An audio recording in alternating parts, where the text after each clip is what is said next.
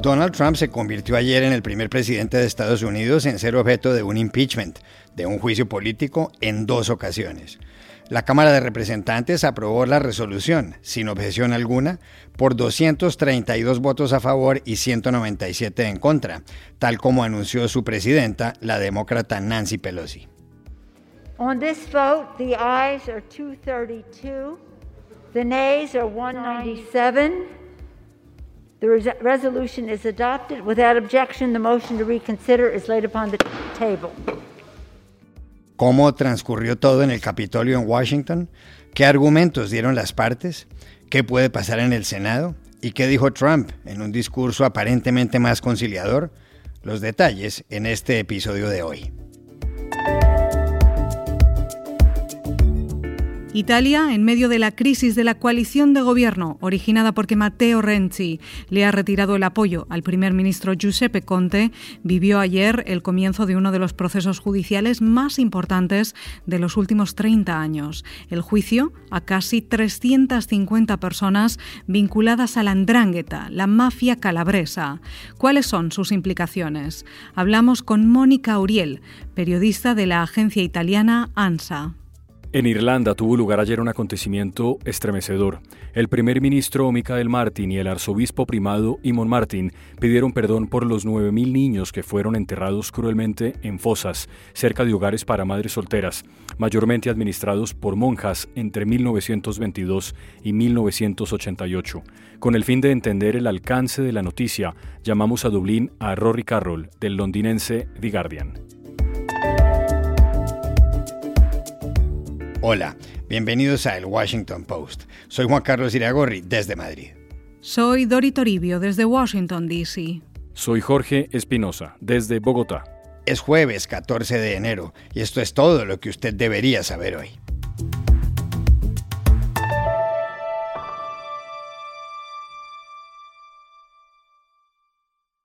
Donald Trump ha entrado en los libros de historia se ha convertido en el primer presidente de Estados Unidos que es objeto de dos impeachments, es decir, de dos juicios políticos. Así lo estableció la Cámara de Representantes al dar luz verde a una resolución que lo acusa ante el Senado de haber inducido a la insurrección a quienes entraron violentamente al Capitolio la semana pasada. Solo tres presidentes habían sido acusados de esa forma en una única oportunidad. Andrew Johnson en 1868, Bill Clinton 130 años después y el propio Trump en 2019. Pero repite a solo una semana para dejar el poder y que lo asuma Joe Biden. ¿Cómo transcurrió la jornada en la Cámara allá en el Capitolio en Washington, Dory? Espinosa, fue una jornada intensa con una votación final rápida y contundente. La Cámara de Representantes aprobó esa resolución para acusar formalmente al presidente de Estados Unidos con 232 votos a favor y 197 en contra. Y aquí está el dato importante. Un total de 10 republicanos votaron junto a la mayoría demócrata, de la que parte todo este proceso de destitución, para aprobar los cargos contra Trump, incluida la congresista Liz Cheney, la tercera republicana más poderosa del Congreso e hija del ex vicepresidente Dick Cheney. Por lo tanto, esta es una acusación bipartidista, a diferencia de lo que ocurrió en 2019, que ahora se presentará ante el Senado, donde se celebrará el juicio político. Todo en medio de grandes medidas de seguridad aquí en Washington, una ciudad blindada por el proceso de destitución y la toma de posesión de Joe Biden el 20 de enero. Se van a desplegar un total de 15.000 efectivos de la Guardia Nacional y a muchos de ellos los vimos ya en los pasillos del Capitolio en estas últimas horas. Esta cifra es el triple del número de tropas estadounidenses desplegadas actualmente en Irak y Afganistán. Dori, ¿qué dijeron los representantes de ambos partidos? Juan Carlos, en el debate del impeachment, los congresistas demócratas, por un lado, coincidieron en que no se pueden quedar de brazos cruzados tras un grave ataque contra la democracia como el que tuvo lugar el 6 de enero y que Trump tiene que asumir su responsabilidad por alentar la violencia con sus palabras y sus mensajes a sus seguidores, para que se haga justicia. La presidenta del Congreso, la demócrata Nancy Pelosi, dijo que saben que el presidente de Estados Unidos incitó a la insurrección, una rebelión armada contra este país y que debe irse porque es un peligro claro y presente para la nación que todos amamos. And we know that the President of the United States incited this insurrection this armed rebellion against our common country. He must go. He is a clear and present danger to the nation that we all love. Mientras los republicanos estuvieron más divididos, la gran mayoría se manifestó en contra del proceso de destitución porque queda menos de una semana para que termine la presidencia de Trump y creen que hay que pasar página y unir al país.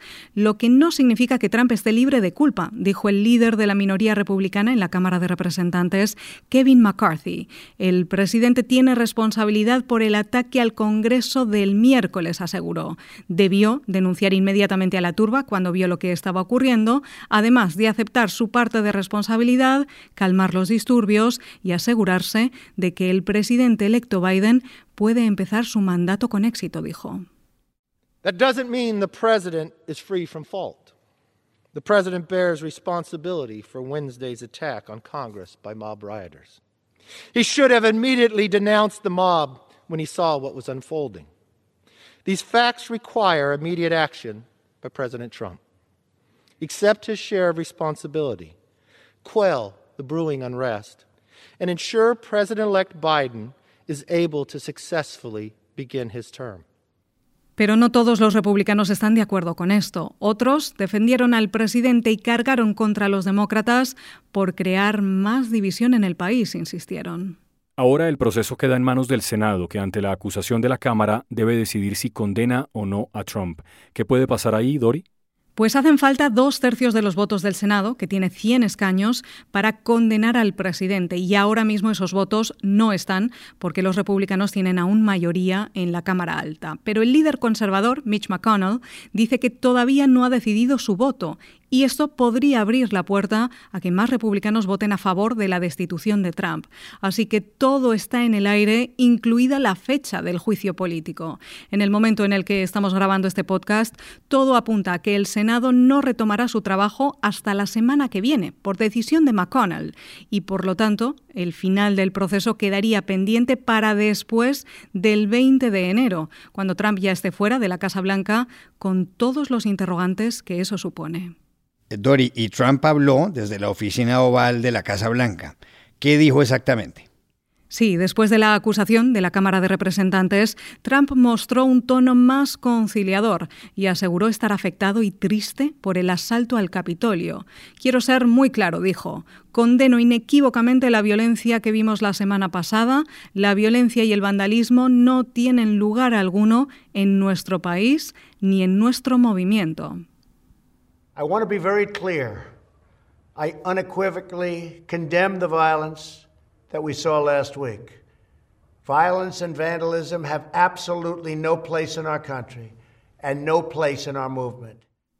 Trump insistió una semana después del asalto al Capitolio en pedir calma, entendimiento, diálogo y unidad a los estadounidenses. Condenó cualquier tipo de violencia, dijo, de la derecha o de la izquierda, y pidió que las manifestaciones se mantengan pacíficas en los próximos días aquí en Washington. Lo que no hizo Trump es ninguna referencia al impeachment en ese vídeo grabado de cinco minutos de duración.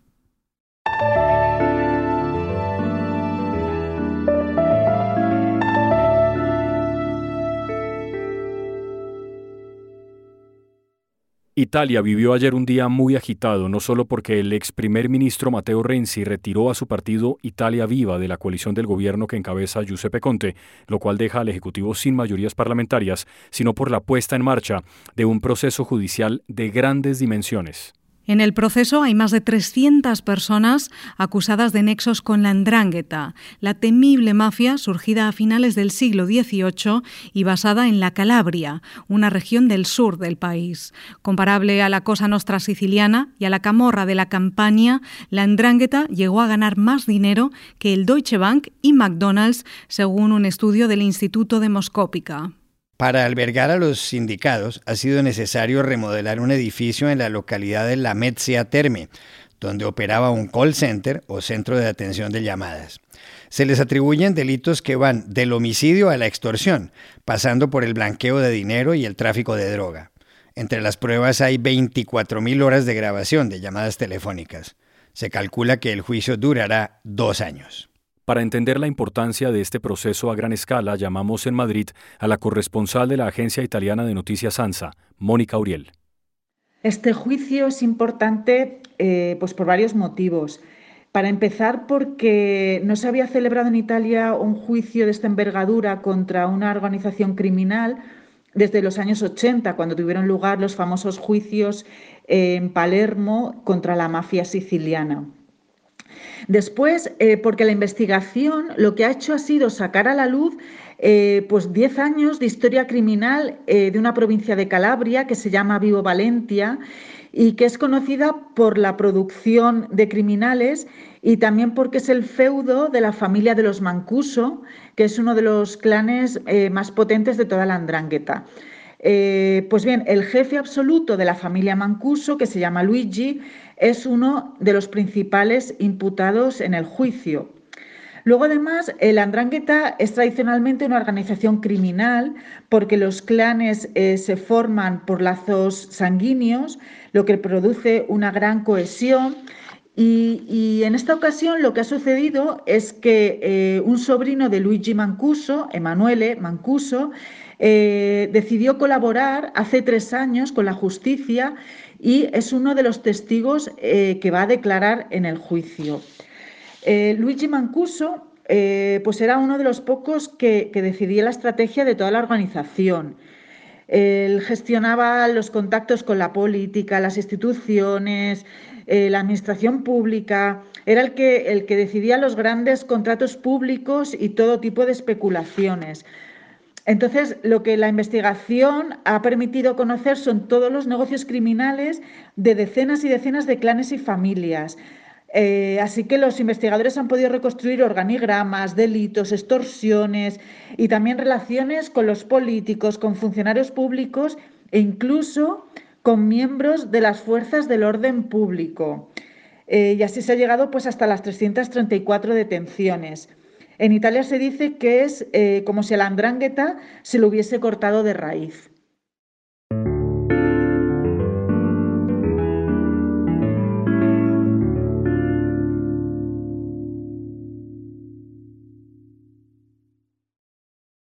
Irlanda le puso la cara ayer a uno de los episodios más sombríos de su pasado reciente, la muerte de unos 9.000 niños, hijos de madres solteras, que repudiadas por sus familias habían sido enviadas a residencias en muchos casos administradas por monjas fueron enterrados sin ningún tipo de ceremonia ni de dignidad entre los años 1922 y 1998, según el informe entregado el martes por una comisión oficial.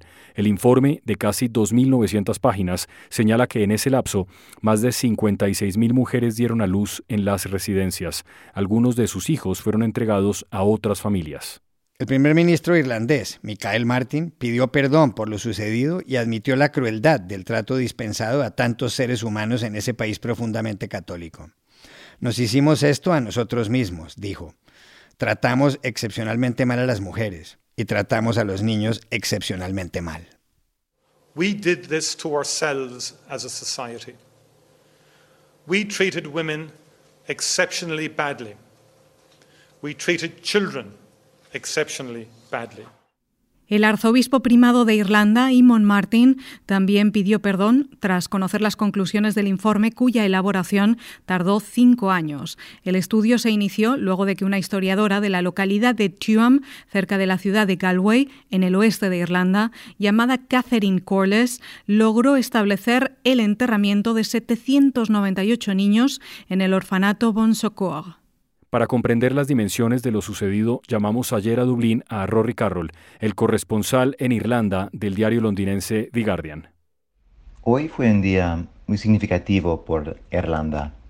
El gobierno y la, Iglesia Católica reconocieron los abusos que cometieron en el siglo pasado. Y eso fue como un momento histórico eso. Y en el segundo lugar, es que la sociedad, no solamente el Estado ni la Iglesia, sino la sociedad reconoció que fue esa injusticia en contra de esas pobres mujeres y niños fue cometido por, por sus propias familias. sus novios, todos fueron cómplices en ese sistema. Y hoy para Irlanda fue así un día doloroso, pero importante también para reconocer que la Irlanda viejo ah, fue capaz de, tanta crueldad.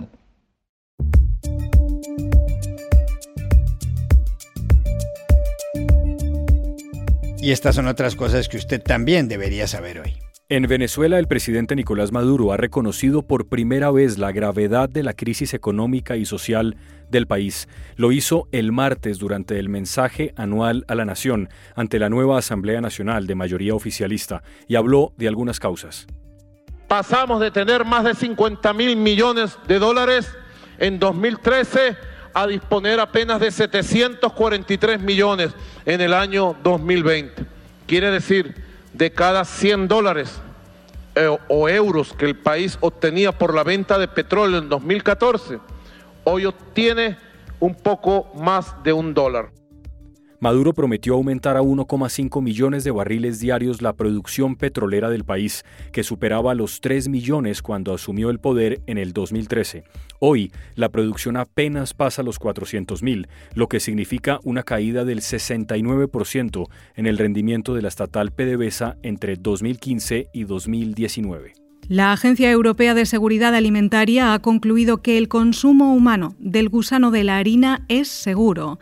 El dictamen es el primer paso antes de que las autoridades sanitarias consideren aprobar la venta de alimentos que contengan estos insectos como ingrediente. De acuerdo con la agencia de noticias Bloomberg, el negocio de los insectos como comida se multiplicará en el mundo por 10 hasta los 4.100 millones de dólares para el año 2025. Alrededor de 2.000 personas ya consumen insectos en su dieta diaria. La Tierra está girando más rápido. Según ha informado el diario The Telegraph en el Reino Unido, el Laboratorio Nacional de Física ha constatado que desde mediados de 2019 el planeta está completando el ciclo en 0,5 milisegundos menos de las 24 horas. Este fenómeno no es extraño. Desde 1970 se había producido lo contrario, es decir, que la Tierra giraba totalmente sobre su eje en algo más de las 24 horas. De modo pues que no todos los días son iguales, pero eso sí, el tiempo pasa. Y aquí termina el episodio de hoy de El Washington Post, El Guapo. En la producción estuvo John F. Burnett. Por favor, cuídense mucho. Y pueden suscribirse a nuestro podcast en nuestro sitio web, elwashingtonpost.com, seguirnos en nuestra cuenta de Twitter, arroba el post, y también nos encontrarán en Facebook, buscando el Post Podcast. Chao, hasta la próxima.